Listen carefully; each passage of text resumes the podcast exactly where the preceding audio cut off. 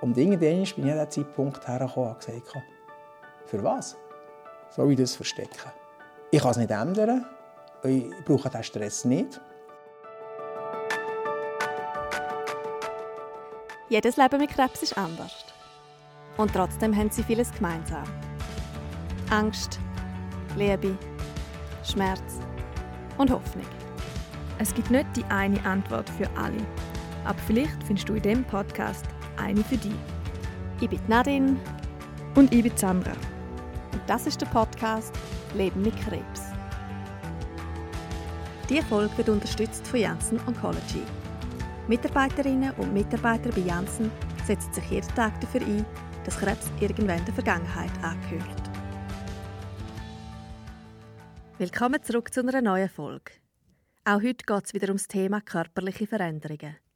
Das mal als Folge von einer Operation. Die Operation ist bei Krebs eine häufige Behandlungsart. Dabei bleiben oft Spuren zurück. Manche Betroffene tragen Narben davon, andere verlieren sogar ein ganzes Körperteil. Damit umzugehen, ist nicht einfach. Weil wenn sich der eigene Körper so grundlegend verändert, hat das grosse Auswirkungen. Im Alltag, in der Beziehung, bei den Hobbys. Und den neuen Körper zu akzeptieren und sich selber wieder schön zu finden, ist auch nicht einfach. In dieser Folge reden wir mit dem Nicola, wo all die Themen bestens kennt. Also, Puncho Nicola, bin verheiratet, habe zwei Kinder, 11 und 13. Ich arbeite zurzeit bei BLS als Zugverkehrsleiter. Meine Hobbys sind eigentlich meine Familie, mein Kampfsport und meine Hündin. Dann gehe ich sehr viel spazieren, bin viel unterwegs. Im Sommer 2021 hat man beim Nicola einen Tumor im Darm gefunden. Das hat ihm ziemlich den Boden unter den Füßen weggezogen. Die ersten zwei Wochen hatte ich wirklich zu kämpfen mit der Motivation, wie, wie geht es weiter, was passiert jetzt, äh, wie lange lebe ich noch. Es sind solche Fragen aufgekommen, wie zum Beispiel, wie ich jemals erleben, dass meine Jungs einen Lehrabschluss machen oder sehe ich jemals meine Jungs, dass sie heiraten können oder so. Das sind natürlich nachher extreme Gedanken, die da aufgekommen sind. Wo die Diagnose kam, war ist Nicolas sein Gesundheitszustand schon sehr schlecht. Man hat beim, bei der Untersuchung vor der Anspielung hat man gesehen, dass der ganze Tumor bei mir im Darm sitzt. Und zwar 15 cm lang. Und in diesen 15 cm tut auch mit der Darm zu auf 1,2 cm Durchgang. Das heisst, die ganzen Fäkalien, die der Körper produzieren, sollten dort bei 1,2 cm Durchgang durchrutschen. Und das funktioniert nicht.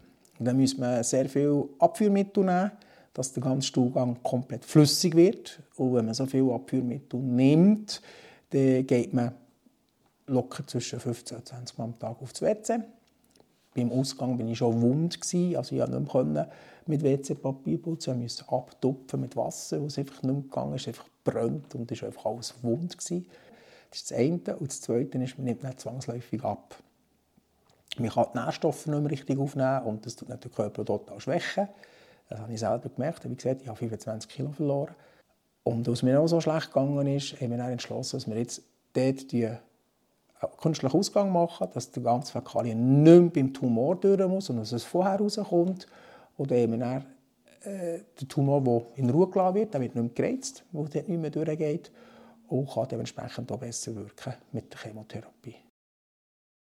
24 Stunden nach der Operation ist es dem schon viel besser gegangen. Er hat wieder normal essen und hat nicht mehr ständig aufs WC müssen. Aber er hat einen hohen Preis dafür gezahlt. Sein Darm wird jetzt über einen Ausgang aus dem Bauch ausgeführt und Fäkalien in einem Säckchen gesammelt. Das ist am Anfang sehr gewöhnungsbedürftig. Nach der Operation hat man wirklich so ein äh, transparentes Säckchen. Man sieht wirklich voll her und es ist auch klar, dass das jetzt anschauen kann, wie es aussieht.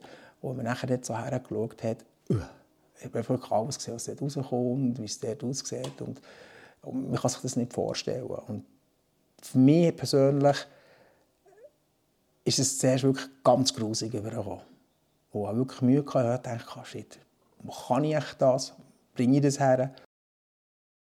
Und er hat sich auch Sorgen gemacht, wie echt seine Frau und Kinder mit dem umgehen werden. Und vor allem so das, was ist jetzt das? Jetzt, jetzt habe ich plötzlich so ein Säckchen da. jetzt, jetzt, äh, komische Geräusche, die kommen. So, das war für mich so wirklich ganz neu gewesen und wirklich auch ein Jahr andere Ängste aufgekommen. Wenn wir ganz wirklich zurückdenken von Windeln wechseln. Windeln wechseln hat, glaube ich, noch nie jemand gerne gemacht. Das ist so ein bisschen, geht ein bisschen ins Gleiche. Sagen wir, der schmeckt streng und man muss etwas putzen und, und, und, und. Und jetzt ist im Endeffekt ist es wieder das Gleiche. Es, wenn man also den Beutel wechselt, dann kommen einfach Gerüche führen. Das können wir nicht kontrollieren. Und von dem hatte ich eigentlich Angst, gehabt, dass nachher von meinen Kindern wie auch von meiner Partnerin äh, so eine, ich sage jetzt mal, so eine Abneigung kommt. Und nicht zuletzt kann ein veränderter Körper auch Auswirkungen auf die Intimität haben. Auch diese Gedanken hat sich der Nicola am Anfang gemacht.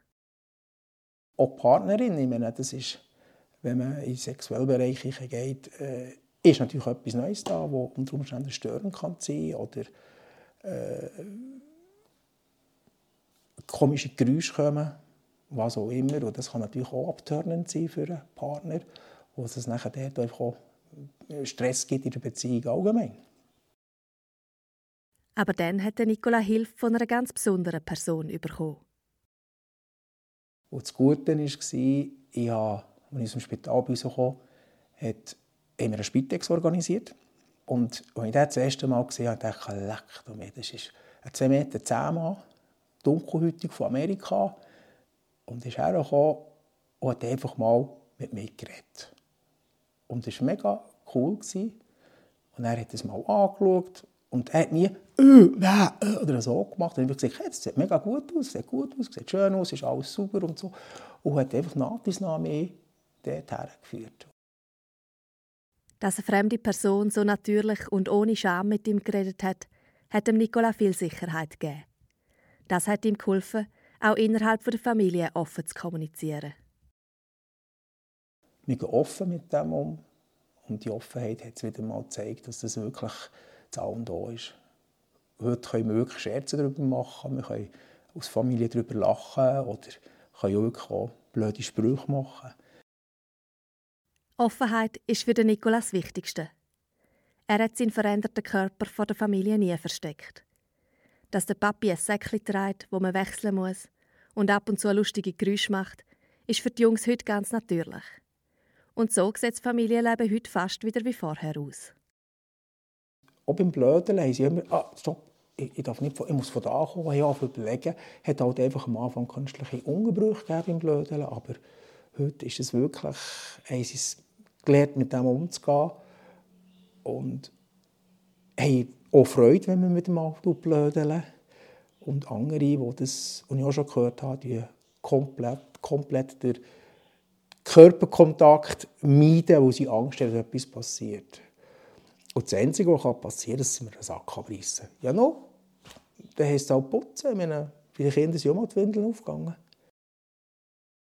Innerhalb der Familie hat sich der Nikola nicht versteckt. In der Öffentlichkeit ist das aber eine andere Geschichte. Ja, am Anfang war es wirklich äh, für mich wirklich ein grosser Frauenkörper. Und plötzlich, da, plötzlich hängt es dann neben den Hosen runter, oder kommt beim T-Shirt ungefähr. Wenn man geht baden, hat man plötzlich äh, ja, hängt da etwas. Und ich habe die Angst bekommen, ich habe so Baden-T-Shirts angelegt, die so UV-Strahlen schützen. Dass man es ja nicht sieht, habe ich geschaut, dass es die gleiche Farbe ist. Also schwarz-schwarz, da sieht man es nicht sofort, du Haus verstecken und so. Und irgendwann bin ich an diesem Zeitpunkt hergekommen und gesagt, für was soll ich das verstecken? Ich kann es nicht ändern, ich brauche diesen Stress nicht. Das ist also wirklich immenser Stress, wenn man irgendwo hergeht und das dann plötzlich einfach sieht. Und dann ich gesagt, fertig, ich tue es halt mit offenen Karten spielen, wenn man es sieht, dann sieht man es.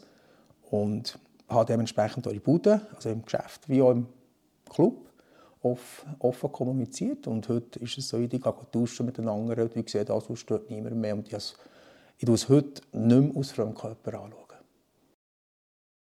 Diese Offenheit hat viel Druck vom Nicola weggenommen. Gerade auch am Arbeitsplatz. Im Geschäft haben wir es offen kommuniziert, dass ich einen künstlichen Darmausgang machen musste, wegen der Genesung, vom Behandlung des Krebs, von der Genesung her. Das haben wir auch so offiziell kommuniziert. Auch mit dem Gedanken, wenn ich eben mal auf das WC muss und mal etwas muss lernen oder muss putzen äh, geht es natürlich nicht so schnell, das geht ein bisschen länger und das ist das Verständnis der Mitarbeiterinnen und Mitarbeiter da ist. Und ja, das ist einfach, wenn man mich fragt, dann stehe ich zu dem und sage das einfach auch. Wenn es heisst, du hast da komische Geräusche gehabt, sage ich, ja, das ist mein künstlicher Darmausgang, der sich jetzt gerade bemerkbar gemacht hat. Und äh, das wird noch ab und zu so sein, aber das soll uns nicht irritieren und wir können genau gleich weitergesprächen. Der Nicola ist passionierter Kampfsportler. Ein ungünstiges Hobby für jemanden mit einem künstlichen Darmausgang, würde man meinen. Überhaupt nicht, sagt der Nicola. Ja, ich mache drei Sachen. Ich mache mit den Kindern Karate und, mit, und Judo. Und im Verein helfen, bin ich Hilfstrainer und selber mache Jiu-Jitsu. Dort habe ich natürlich schon ein bisschen Einschränkungen. Muss ich aufpassen, dass ich keine Schläge bekomme in diesem Bereich. Das heisst, ich kann einzelne Übungen kann ich nur teilweise mithelfen, weil ich muss nur mit sagen wir mal so obergradierten Gürtel, weil die, sind auch, die können es besser kontrollieren als die, die frisch dabei sind. Da tue ich mich dementsprechend ein bisschen äh, absondern und gehe zu den Älteren, die länger dabei sind, die wissen, was sie können. Und dann tue ich einfach dort nochmal mithelfen, so gut wie möglich. Und es gibt Übungen, die ich nicht machen kann. Aber da es der Club weiss, ist das Verständnis da und ist so gar kein Problem. Für den Nicola ist es auch wichtig, mit gutem Vorbild vorauszugehen. Es gibt so viele Tabuthemen auf dieser ganzen Welt, jetzt besonders so in der Schweiz, wo man ja nicht darüber diskutieren Es ist einfach tabu. Wow, man nicht darüber diskutieren. Und irgendwann muss mal jemand anfangen und sagt, nein, es ist kein Tabuthema, es gehört zur Gesellschaft. Es ist jetzt einfach, also es gibt Haufen Leute, die das haben, wo man gar nicht weiß, was, sie das haben, die künstliche Darmausgänge. Es gibt noch andere, es gibt auch mit künstlichen Blasenausgängen und, und, und, und. Und das sind auch Menschen, wie wir alle auch. Und ob jetzt die Person dunkel, hellhäutig oder was auch immer ist, es ist ein Mensch. Und wir alle Menschen haben das Anrecht, dass wir der Gesellschaft teilnehmen Und es ist ja nichts Grusiges. Man schmeckt nichts, man sieht ja nicht, man hört einfach ab und zu etwas. Und äh, wenn jemand muss furzen oder muss äh, rötseln, sorry, das hört man auch. Also von dem her gesehen, sage ich mir immer, wenn man nicht offen kommuniziert, es tut verstecken, tut man es erstens verschlimmern. Man tut sich selber stressen, das bringt es nicht. Man hat genug andere Stress. Und darum, offen kommunizieren ist von mir aus gesehen der richtige Weg. Und man soll sich auch für das nicht schämen. Offene Kommunikation ist das eine, den neuen Körper selber zu akzeptieren, das andere es hat natürlich immer, beim dem, was Stoma ist, hat es natürlich immer einen Buckel, wo natürlich dort die ganze, der Darm rauskommt und man musste umleiten. Er hat natürlich mein Körperbild so verändert, aber auch so verändert, dass ich es akzeptieren kann. Das ist also keine Entstellung, wie man es so sagt, aber überhaupt nicht. Also wirklich normal.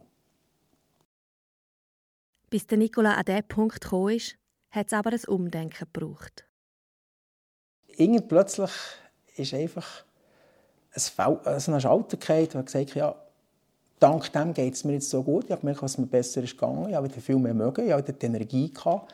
Ich konnte das Essen behalten, bös gesagt.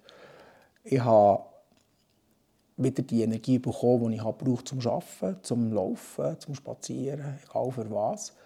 Und irgendwann habe ich einfach gemerkt, hey, dank dem geht es mir so gut. Und da muss ich es jetzt einfach akzeptieren.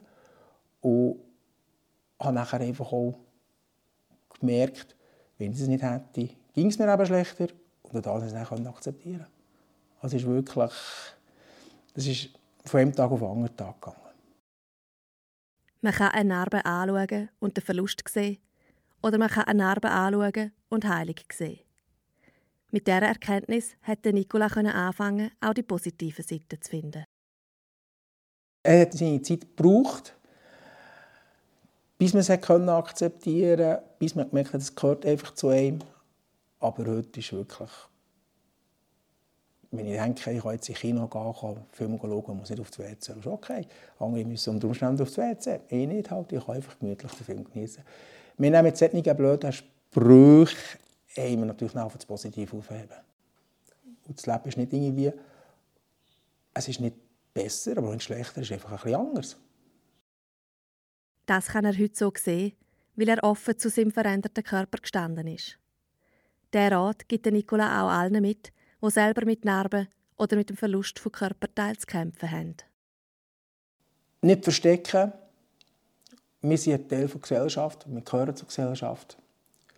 Ja, nicht verstecken, das tut sich selber, man tut sich selber Stress aufbauen, so, was für nichts ist.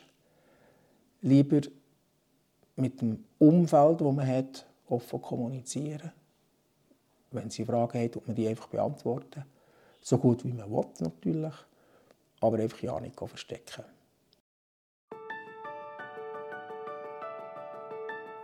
Das war Nicola seine Geschichte. In der nächsten Folge sind wir in Graubünden bei der Memory. Sie hat durch Chemotherapie einen grossen Teil von ihrem Geschmackssinn verloren.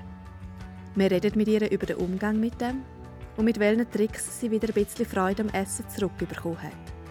Wir freuen uns, wenn ihr auch dann wieder reinlässt. Bis dann und passt auf euch auf.